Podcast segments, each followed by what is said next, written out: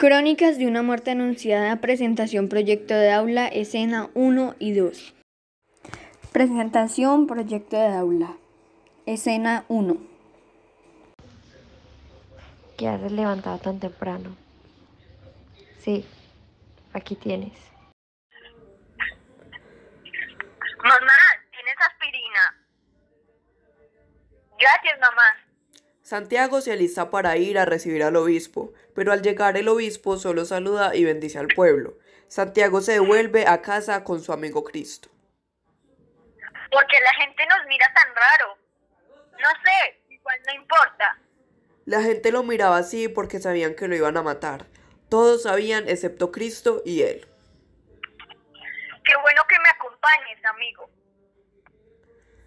Sí, pero pasaré por la lechería de Clotilde. Bueno, seguiré solo. Tranquilo, yo te alcanzo. Cuando Cristo a los hermanos afilando los cuchillos que usarían en el asesinato y le contaron que iban a matar a Santiago. Lo mataré con todas mis fuerzas. No podemos fallar. Eso es por ángel. Espera, que el obispo se vaya. La doña tiene razón, Pedro.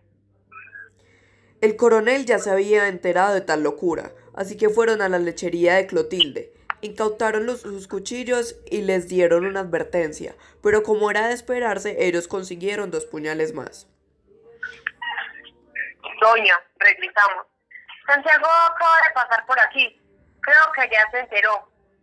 Ya lo vi. Pedro, corre. Ya lo vi, lo vi, lo vi. Los hermanos corren con tanta furia que casi lo alcanzan, y entonces la gente le avisa a Santiago que ahí vienen. ¡Ahí Santiago! ¡Ay, ¡Corre, corre, Santiago, corre! ¿Quiénes vienen? ¡Los gemelos! ¡Corre rápido!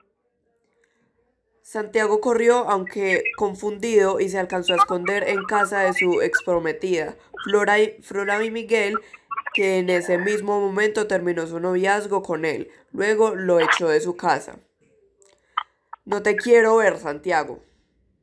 ¿Por qué? Tú ya sabes por qué. No puedo creer lo que hiciste a esa pobre mujer. No me hagas esto. Ojalá te maten. Flora le cierra la puerta en la cara y lo maldice.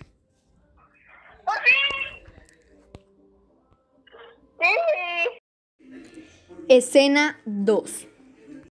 Los hermanos Vicario entran a la carnicería para afilar los cuchillos. ¿Qué hacen aquí? Hoy es lunes. ¿Y quién no lo sabe? Solo venimos para afilar los cuchillos para matar a Santiago Lazar.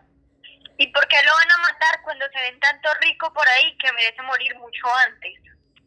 Él sabe por qué. Los presentes en esa carnicería se empezaron a reír, pero los hermanos no les prestaron atención, hasta que salen de ahí y van a la tienda de Clotilde, la única tienda abierta que se encuentra frente a la casa de Santiago Nazar. Pedro le pregunta a la señora Clotilde.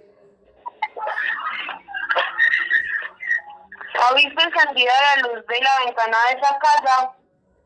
No, ¿pasa algo? Les dice mientras les sirve algo de tomar a los hermanos. Nada, sino que lo buscamos para matarlo.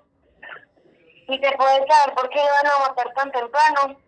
Él sabe por qué. Los hermanos lograron volver a encontrar a Santiago. ¡Abran la puerta!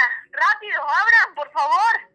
Los hermanos le intentan acuchillar, pero Santiago esquiva al primero. Después los hermanos lo cogen juntos y lo apuñalan. Los hermanos corren a la iglesia, dejando el cuerpo de Santiago Nazar inerte sobre la arena. Los hermanos se acercan a la imagen de Dios, de rodillas y mostrando el cuchillo en mano. ¡Padre Amador! Gritan juntos. Lo hemos matado, lo hemos matado, pero somos inocentes. El padre entra y les dice, Quizás ante Dios. No, ante Dios y ante los hombres. Fue un asunto de honor.